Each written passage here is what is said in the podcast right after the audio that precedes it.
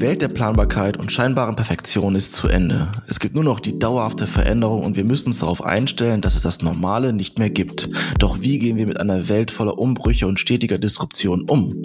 Um diese Frage zu beantworten, haben wir heute Anja Förster zu Gast. Sie ist Gründerin der Initiative Rebels at Work, gefragte Speakerin und hat als erfolgreiche Sachbuchautorin gerade ihr elftes Buch mit dem Titel Sieben Superkräfte, Gestalten, Leben und Sein in einer chaotischen Welt veröffentlicht. Liebe Anja, herzlich willkommen mit New York Story Podcast. Ja, vielen Dank für die Einladung. Hallöchen. Lass uns direkt mal einsteigen. Äh, in deinem neuen Buch schreibst du über Veränderungen, die in drei Kategorien auftreten. Die guten, die weniger guten und auch die hässlichen. Und gerade mit der letzten Sorte tun wir uns extrem schwer, weil wir nicht gelernt haben, damit umzugehen. Was hast du durch deine eigenen Erfahrungen äh, über private Disruption gelernt? Naja, das, das klingt jetzt geradezu paradox, ähm, aber was ich durch meine private Disruption äh, gelernt habe, ist, dass wir Krisen brauchen. Und zwar deshalb brauchen wir die, weil wirklich tiefgreifende Veränderung niemals aus der Komfortzone heraus entsteht. Und das gilt übrigens für die Individuen genauso wie für Organisationen. Du hast in deinem Buch sieben Superkräfte und die Superkräfte beziehen sich alle, du hast es gerade gesagt, auf unterschiedliche Szenarien, auf die wir im Leben treffen. Und da ist äh, oftmals eben eine Krise dabei, könnte man sagen, leider oder Gott sei Dank, so wie du es gerade formuliert hast. Äh, nun geht der Podcast leider nur eine halbe Stunde, deswegen können wir nicht alle Superkräfte mit dir durchgehen. Und Alex und ich durften uns ähm, drei Superkräfte aussuchen. Und die Superkraft, mit der wir starten, ähm, das wäre die radikale Akzeptanz, ähm, die ja, ich glaube, am notwendigsten ist, um mit einer Situation umzugehen. Kannst du uns da mal ein bisschen mehr äh, mit reinholen? Warum ist es so wichtig, in Krisenzeiten oder bei einer Situation, auf die man trifft, erstmal radikal zu akzeptieren? Naja, äh, Krisenzeiten oder, oder Krisen, wie du sie ansprichst, Lisa, haben ja immer eine gemeine Aspekt. Du hast sie so in der Härte nicht kommen sehen. Und also die, ich, wir reden jetzt von diesen hässlichen Veränderungen. Ne? Also beispielsweise, du verlierst einen Job, äh, die, an dem du sehr gehangen hast, du wirst äh, Hals über Kopf gekündigt oder äh, du trennst dich von einer Person, mit der du lange zusammen warst oder es kommt eine schlimme Krankheit oder Tod in der Familie. Das sind ja eben alles Dinge, die dich im Prinzip zunächst mal aus der Bahn werfen. Und die Versuchung ist natürlich extrem groß, sich äh, in die Opferrolle zu flüchten und zu sagen, warum passiert mir das? Das ist aber gemein, also mit dem Leben oder den Umständen zu hadern. Und du hast eben zwei Vorgehensweisen, wie du damit umgehst. Nummer eins, eben du gehst in die, in die Defensive. Das kannst du machen, aber es zieht dich weiter runter und es zementiert deine Ohnmacht. Oder eben die zweite Möglichkeit, du gehst in die radikale Akzeptanz. Und das heißt, zunächst mal die Situation so, wie sie ist, anzunehmen, zu sagen, ja, es ist, wie es ist. Es mag mir nicht gefallen, aber ich kann an dieser Situation nichts ändern. Und das ist der erste und allerwichtigste Schritt, um wirklich mit Herausforderungen umzugehen. Denn in dem Moment, wo du, du im Prinzip in die Ablehnung oder sogar in die Verdrängung gehst, nutzt du diese so wichtige Energie, die du eigentlich dafür nutzen solltest, mit diesem, mit dir erstmal klar zu werden, dich neu aufzustellen über die Krise, nützt du eigentlich nur für eine sinnlose Abwehrarbeit, die aber nichts an der Situation ändert. Ähm, wenn wir jetzt mal schauen, radikale Akzeptanz, ich finde das Wort radikal auch gut, weil ne, das bestätigt nochmal, du musst wirklich damit abgeschlossen haben oder es akzeptiert haben. Ähm, nun sind wir alle Individuen und jeder geht äh, anders mit Situationen im Leben um. Und du hast es gesagt, es gibt unterschiedlichste äh, Sterbefälle oder du verlierst deinen Job, also weniger schlimme oder sehr, sehr schlimme. Jeder geht damit ja anders um. Ähm, wie durchläuft man denn diesen Prozess einer Akzeptanz? Also wo, wo startet man quasi und wo kommt man bestenfalls, das wäre dann die radikale Akzeptanz, klar, das, das Finale, die Zielgerade. Aber was durchläuft man da so für einen Prozess? Und wenn ich jetzt mal gucke, ähm, ich bin vielleicht jemand, der ein bisschen länger dafür braucht oder jemand schafft es bisschen schneller, weil er einfach abgehärteter ist. Ähm, erzähl uns da mal, wie so jeder mit so einer, mit diesem Prozess umgeht. Naja, Lisa, du hast es schon gesagt, wir sind nicht alle gleich, ne? aber es gibt schon gewisse Grundmuster oder Schritte, äh, durch die wir alle gehen. Und ich kann es ja in meinem eigenen Beispiel äh, festmachen. Alex hat es ja auch schon kurz angeteasert, meine private Disruption, die ja darin bestand, äh, dass mein Mann und ich uns getrennt haben, was bei mir wohlgemerkt nicht nur eine private, sondern gleichzeitig auch eine berufliche Disruption war. Denn wir haben ja viele, viele Jahre gemeinsam zusammengearbeitet, die Bücher zusammengeschrieben. Das heißt also, plötzlich war ein brutaler Cut da, privat, beruflich, ähm, gleichzeitig auch meine, mein Lebensmittelpunkt, den habe ich aufgegeben, sind 600 Kilometer weiter nördlich äh, nach Hamburg gezogen, eine Stadt, die mir schon immer gut gefallen hat, äh, in der ich allerdings gar kein Netzwerk hatte. Das heißt also, du kannst sagen, massivste Disruption auf allen Ebenen des Lebens.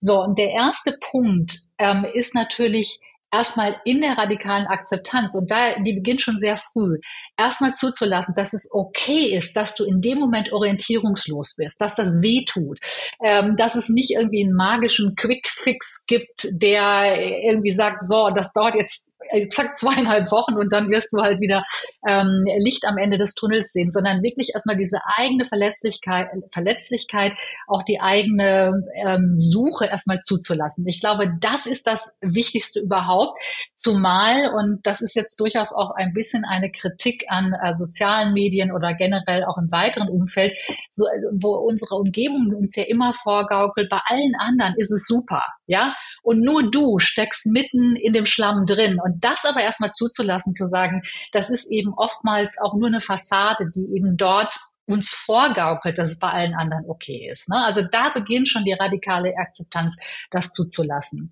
Und dann eben Schritt für Schritt ähm, quasi in das ähm, Aufarbeiten zu kommen und was ich dabei nur sehr empfehlen kann, ist, wenn du wirklich in einer sehr schwierigen Situation steckst, und das ist jetzt, wie gesagt, auf allen Ebenen, wir haben es vorhin schon gesagt, Krankheit, Tod, äh, Umgang mit Veränderung im beruflichen, äh, private Trennung ähm, oder in der Organisation brechen Sachen auseinander, hol dir Leute rein, die was von dem Metier verstehen. Und dafür gibt es super Coaches, ja, die, die dich da unterstützen können. Wie gesagt, auf Organisationsebene gilt das genauso wie auch auf privater Ebene.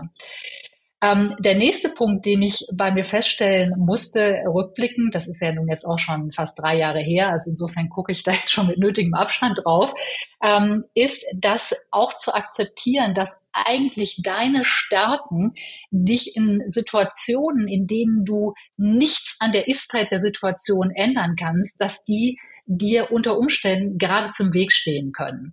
Und ich will das mal konkret bei mir machen. Ähm, also etwas, was mich jahrelang sehr erfolgreich hat sein lassen, ist analytische Stärke, ist strategisches Denken.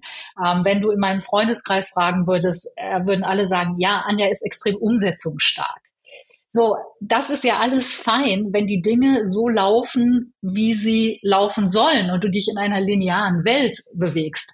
Aber in einer vollkommen disruptierten Welt können die dir genau zum Nachteil werden. Und das hatte dann solche absurden Auswirkungen, dass ich dann als umsetzungsstarke äh, Person äh, zu der Psychologin gegangen bin, mit der ich zusammengearbeitet habe, und gesagt habe, das ist die Situation, wie schnell können Sie mich fixen? die ist ich gedacht. Und da, siehst, da seht ihr, wie absurd das wird. Ja? Und das heißt also, dass wir, und das ist so der zweite Schritt der radikalen Akzeptanz, dass wir akzeptieren müssen, dass bestimmte wirklich Stärken von uns, die in einem linearen, funktionierenden Umfeld extrem wertvoll sind, in einem disruptiven Umfeld genau das Gegenteil sind. Und das war für mich ein zweites ganz, ganz wichtiges Learning.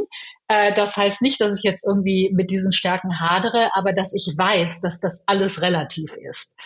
Ja, und das ist, ist der Punkt. Und der dritte Punkt ist eben dann, ähm, wie gesagt, über diese radikale Akzeptanz, es ist, wie es ist, ähm, in das Aufarbeiten zu gehen und dann tatsächlich im dritten Kernschritt die, dieses Disruptive zu nehmen wie eine, wie ein Brennglas und zu sagen, okay, das Alte funktioniert nicht mehr. Wie könnte der neue Weg aussehen?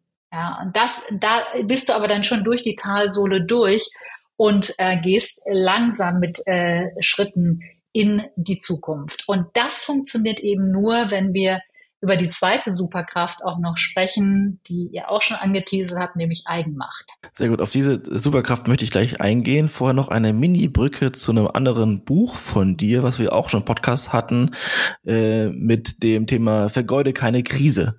Und ich habe das Gefühl, äh, wir haben dazu gesprochen, ich habe es auch damals gelesen, du hast diese Krise, die du selbst durchlebt hast, diese Disruption, direkt genutzt, um anderen etwas mit an die Hand zu geben. Beliege ich da richtig? Ja, ja, da liegst du richtig. Äh, danke für die Frage. Und es ist ja auch, äh, ich finde, du kannst viel über Sachen reden und schreiben, aber wenn du selbst da durchgegangen bist, ist es einfach nochmal eine ganz andere Glaubwürdigkeit. Und ich muss auch noch mal sagen, dieses, ähm, was man ja oft draußen hört, ähm, auch ich referenziere jetzt noch mal äh, Life-Coaches, Social Media, die oft sagen, ja, zack, zack und nicht hängen lassen. Ne? Und irgendwie immer, es ist immer, äh, irgendwo scheint immer die Sonne, wenn es auch über den Wolken ist und du die momentan nicht siehst. Und ich halte diesen, diesen Pep-Talk oder diese Motivations- äh, Ansatz für Bullshit. Das muss ich wirklich sagen. Ähm, es ist deshalb Bullshit, weil wenn du mitten in dieser tiefen äh, Talsohle steckst, hilft dir das nicht. Da hilft dir das nicht weiter, sondern da hilft es erstmal weiter, wirklich zuzulassen, dass es weh tut, dass es dich verwirrt, dass du in dem Moment keinen Plan hast, dass du kein perfekter Mensch bist, wie du dich vielleicht sonst immer gerne siehst, der halt äh, zu allem eine Lösung hat. Und das heißt nicht, und das wird dann oftmals verwechselt, dass man sagt, naja, wenn ich das zulasse, dann falle ich ja noch tiefer in das Loch rein. Und ich glaube, das ist nicht wahr, sondern meine Erfahrung war wirklich, das Menschsein in dir zuzulassen. Das hat eine enorm befreiende Wirkung. Und dann langsam quasi über diese Akzeptanz wieder ins Tun zu kommen und langsam dich vorzutasten im neuen Weg. Und genau das ist ja die Brücke zur Eigenmacht. Und da ist nochmal eine Definitionsfrage. Ist das gleiche Eigenmacht wie Selbstwirksamkeit? Gute Frage. Ich denke, es hängt eher zusammen. Es hängt äh, sehr zusammen. Ich, man könnte es noch etwas ähm, differenzieren. Ich versuche mal zu erläutern, wie ich Eigenmacht meine. Ähm, du kannst es mit einem einfachen Satz übersetzen. Niemand kommt, um dich zu retten. Niemand kommt, um dich zu retten. Und das ist der Irrglaube, der tatsächlich auch weit verbreitet ist, nämlich so diese Hoffnung, ähm, es läuft gerade nicht rund in meinem Leben oder in, in, der Organisation und jemand anders muss was tun. Ihr kennt es auch, das sind immer so, ja, man müsste mal oder die anderen müssen was tun. Und das ist für mich so der schlechteste Ansatz, ähm, den es überhaupt gibt, weil dann du natürlich deine eigene Ohnmacht und auch attestierte Machtlosigkeit tatsächlich äh, manifestierst. Ja, weil du kannst ja nichts tun, die anderen müssen ja erstmal anfangen oder die Umstände müssen sich ändern. Und das ist ähm, ne, also erstmal ein enorm wichtiger Punkt zu erkennen, niemand wird mich retten. Und der zweite Punkt ist aber auch ähm, im Umgehen mit den Herausforderungen zu sagen, niemand hat die ähm, Macht, mir zum Beispiel in einer ähm, in einem Konflikt, ja, in dem ich jetzt mittendrin stecke, der sehr unangenehm ist, im Prinzip diese Negativität aufzuzwingen. Also auch das ist eine sehr interessante Erfahrung, dass du mit der Eigenmacht im Prinzip auch wählen kannst, wie du auf diese Situation drauf schaust. Das heißt nicht, dass der Konflikt damit jetzt rosa-rot ist und sich in Luft auflöst, aber du hast im Prinzip viel mehr Macht, den Ausgang dieser Situation zu steuern. Ich erzähle einfach mal ein kleines Beispiel, um das so ein bisschen konkreter zu machen. Also ich fahre sehr häufig Bahn und ähm, mache das in der Regel im Ruheabteil der ersten Klasse. Es gibt aber regelmäßig in dieser Situation Menschen, die augenscheinlich nicht lesen können oder nicht lesen wollen und nicht verstehen, dass es ein Ruheabteil ist.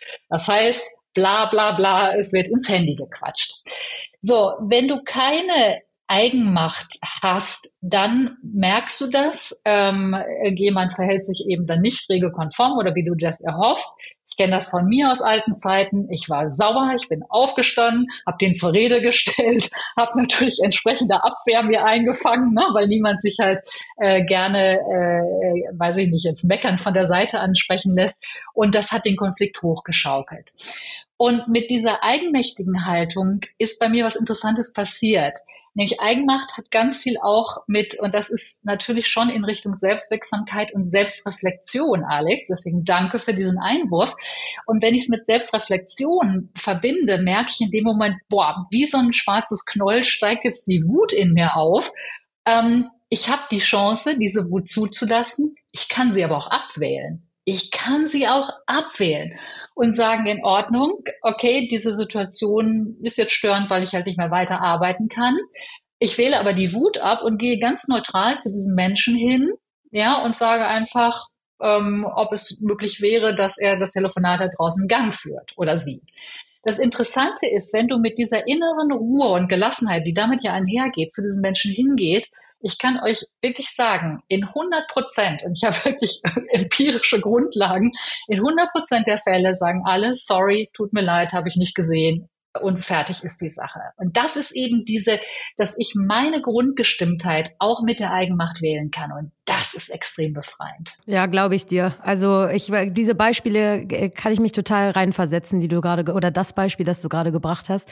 Wenn man jetzt dieses Thema Eigenmacht, aber in, sage ich mal, Lebens, naja, bedrohlich klingt jetzt bisschen zu hoch gestochen, aber in sehr, sehr wichtige, äh, lebensessentielle, sage ich mal, Situationen anwenden muss. Zum Beispiel, ich weiß, etwas wird passieren in meiner Firma, vielleicht verliere ich meinen Job oder meine Führungskraft ist ein Tyrann und wenn ich nicht selber aufstehe, dann wird sich nie was ändern.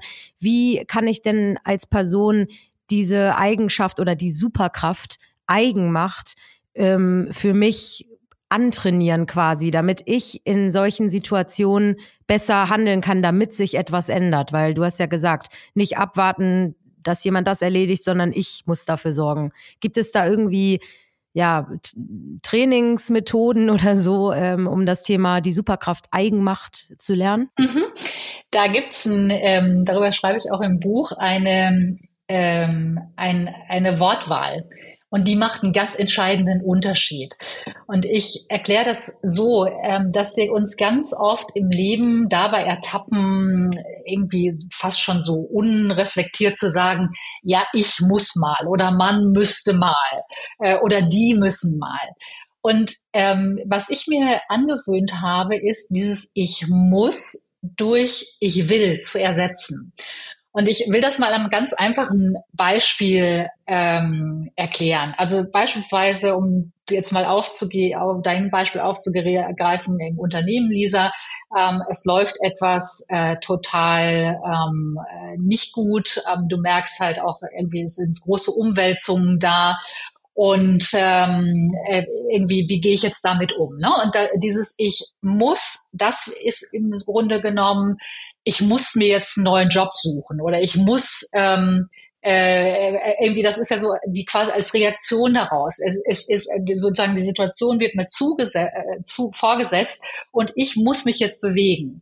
Aber wenn ich halt wirklich diesen semantischen Trick mache und sage, ich will, dann liegt ja im Prinzip genau die Eigenmacht da drin, nämlich zu sagen, vielleicht passen mir die Umstände auch schon länger nicht mehr und ich will es jetzt als Einladung sehen, tatsächlich den Hintern zu bewegen und mich vielleicht auf einen neuen Job zu bewerben oder vielleicht auch selbstständig zu machen, was ich ohnehin schon sehr viel länger vorhabe. Und das ist so dieser Unterschied, eben nicht so dieses passive Ich muss oder man muss, ähm, wirklich durch eine eigene Willensbekundung zu ersetzen. Und das klingt so ein bisschen nach semantischer Spitzfindigkeit, ist es aber gar nicht, weil es tatsächlich einen Bewusstseinsprozess voraussetzt. Mich würde interessieren, das Buch ist ja eigentlich für Individuen geschrieben, also für persönliche Schicksalsschläge vielleicht oder Disruptionen.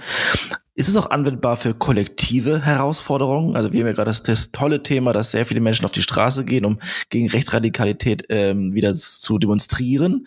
Ähm, ist das ein, eine ähnliche Abfolge? Also kommt erstmal die radikale Akzeptanz und dann, wie entwickle ich als eine Gruppe, als eine Nation vielleicht das Thema Eigenmacht? Naja, das muss man jetzt vielleicht noch etwas differenzieren, Alex. Also die radikale Akzeptanz bezieht sich, aber danke für die Frage. Das gibt mir nochmal die Chance, es ein bisschen gerade zu rücken. Ähm, die radikale Akzeptanz bezieht sich immer auf Situationen, die ich nicht ändern kann. Ja, das ist ganz wichtig zu verstehen. Und das ist übrigens auch ein Missverständnis. Deswegen danke nochmal für den Einwurf, äh, den viele haben, wo sie sagen, ja, das ist so mit Schulternzucken. Draußen äh, wächst halt der Rechtsradikalismus, ne, irgendwie so radikale Akzeptanz, kann ich halt nichts tun. Nein, das ist das Falsche. Wenn es eine Situation ist, die ich ändern kann, dann sollte ich auf die Straße gehen und das transparent hochhalten. Ganz, ganz wichtig. Zweiter Punkt, wenn ich das, ähm, äh, jetzt gehe ich noch mal auf dieses Beispiel zurück, ähm, sagen wir mal, in der Firma sind Sachen gelaufen, die mir nicht äh, äh, gefallen. Ich habe versucht, die zu verändern. Ich merke aber, ich komme damit nicht weiter. Ich laufe gegen Wände. Dann Schritt zwei, verlasse die Situation, verlasse das Spielfeld und rechtzeitig. Die dritte Situation, ich stehe vor einer Situation, die ich so nicht ändern kann. Jemand ist gestorben. Ich habe meinen Job von heute auf morgen verloren. Da kann ich, egal wie ich auf die Straße gehe und Transparente hochhalte, ich kann die Situation nicht ändern. Da ist radikale Akzeptanz angebracht. Ja, das ist ein ganz wichtiger Unterschied, das zu verstehen, ja. Verstanden. Dann nehmen wir ein vergleichbares Thema, künstliche Intelligenz. Die können wir nicht mehr aufhalten, die ist da, wir müssen akzeptieren, genau. die wird unsere Industrien ja. auf den Kopf stellen. Wie gehe ich ja. da mit dem Thema Eigenmacht um? Eigenmacht heißt in dem äh, Fall, äh, äh, danke, auch wieder ein gutes Beispiel mit der KI. Natürlich kann ich in die eigene Ohnmacht gehen und sagen, es ist sowieso alles sinnlos. Mein Job wird morgen wegrationalisiert sein, also macht das Leben und mein Arbeiten gar keinen Sinn mehr. Ich kann mir aber auch Eigenmacht zugestehen und sagen, okay, welche Bereiche kann KI eben nicht abdecken. Und da sind wir ganz schnell bei diesen Social Skills, ähm, bei Empathie, bei Kreativität, ähm, bei Gestalten. Und eben dann zu sagen, meine Eigenmacht nutze ich einfach, um diese Kompetenzen zu stärken und gleichzeitig eben auch mehr über KI zu lernen. Sollten wir übrigens alle tun, Klammer auf, Klammer zu, um zu sehen, wie uns KI vielleicht in repetitiven Prozessen wunderbar unterstützen kann. Perfekt. Ich fand die Beispiele auch sehr, sehr gut, Alex, auch dass du das Kollektiv nochmal angesprochen hast, weil klar, äh, am Ende ist man sich selbst der Nächste, aber nicht bei solchen Beispielen wie das, was du gerade genannt hast. Da äh, hilft nur das äh, Kollektiv. Ähm, deswegen fantastico. Und ich habe es schon geahnt, ne? Also man könnte hier stundenlang über die Superkräfte reden, aber radikale Akzeptanz, Eigenmacht finde ich fantastisch. Jetzt hat äh, Alex das Thema KI angesprochen und jetzt kommen wir nochmal zur letzten äh, der, der Superkräfte, die wir in dieser halben Stunde mit dir besprechen können. Und zwar das Thema Experimente. Da frage ich mich, Klar, äh, wir haben jetzt ein Thema angesprochen mit KI. Äh, weiß ich nicht, inwiefern da Experimente glücken oder nicht. Ähm, inwiefern hast du diese Superkraft äh, herauskristallisiert aus den, den anderen ähm, sieben Superkräften und was steckt dahinter? Experimente, also sich neu erfinden quasi? Die, ja, da, absolut. Ähm, die sieben Superkräfte zahlen ja ein auf den Umgang mit Disruptionen. Und ähm, die Antwort ist ja nicht nur, dass wir im privaten Bereich Disruptionen haben, wie wir gerade an meinem Beispiel gesehen haben. Und vielleicht nochmal für alle Zuhörer und Zuhörerinnen, die jetzt sagen, naja, bei mir alles Paletti wo ich nur sagen kann, ähm, gute Nachricht, das wird sich ändern. Auch du wirst nicht davon, niemand wird von, davon verschont sein. Also deswegen sollten wir besser unseren Muskel schon mal stärken, damit umzugehen, wo die sieben Superkräfte ins Spiel kommen. Aber genauso auf kollektiver Ebene spielen die eine Riesenrolle und genauso eben auch Experimente. Ja, die Welt ist im Umbruch. Wir haben schon einige Beispiele zitiert, die da extreme Triebkräfte sind für diese Disruption, die wir draußen sehen. Und das heißt, wir haben ja keine Blaupause mehr, wo wir halt sagen, das sind die drei Schritte, die wir gehen müssen und danach wird alles gut, sondern es entwickelt sich unglaublich unvorhersehbar, schnell und volatil.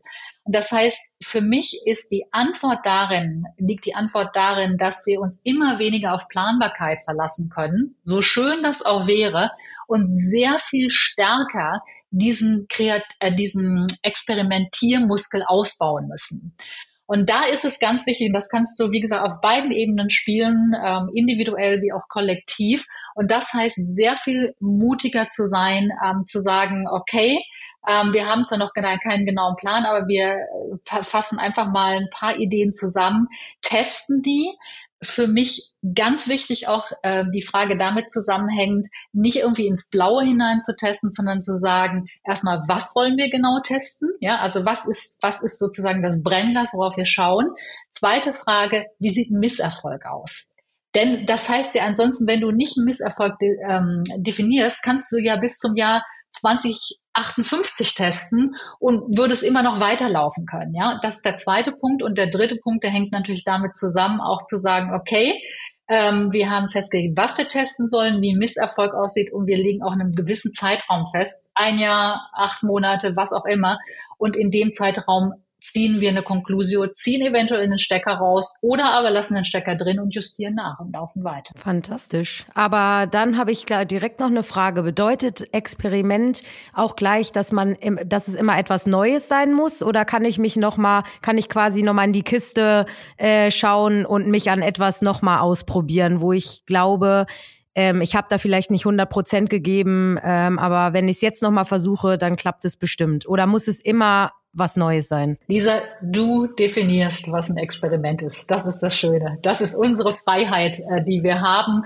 Für manche ist es schon ein Experiment, dass sie auf dem Weg zum Büro mal eine andere Straße benutzen. Wo man sagt, ja, okay, oder die andere Straßenseite benutzen. Und man sagen kann, in Ordnung, wenn das in deinem Kontext mutig ist, ähm, steht es mir nicht zu, das zu bewerten. Ja, hoffentlich denken jetzt unsere Zuhörenden nicht, dass sie zu ihren Ex-FreundInnen zurückkehren sollen. ja, genau. das ist auch eine schlechte Idee. Irgendwie jetzt. Ja, obwohl, Alex, du kannst ja das, äh, du kannst ja sagen, wie sieht der Misserfolg aus und wie lange soll das dauern? Geht vielleicht ja. drei Tage. Ja, ja genau. Du, darfst, du musst dir ja ein Ziel setzen, genau genau. Äh, ja, also du siehst, du kannst das wunderbar adjustieren in jede Richtung.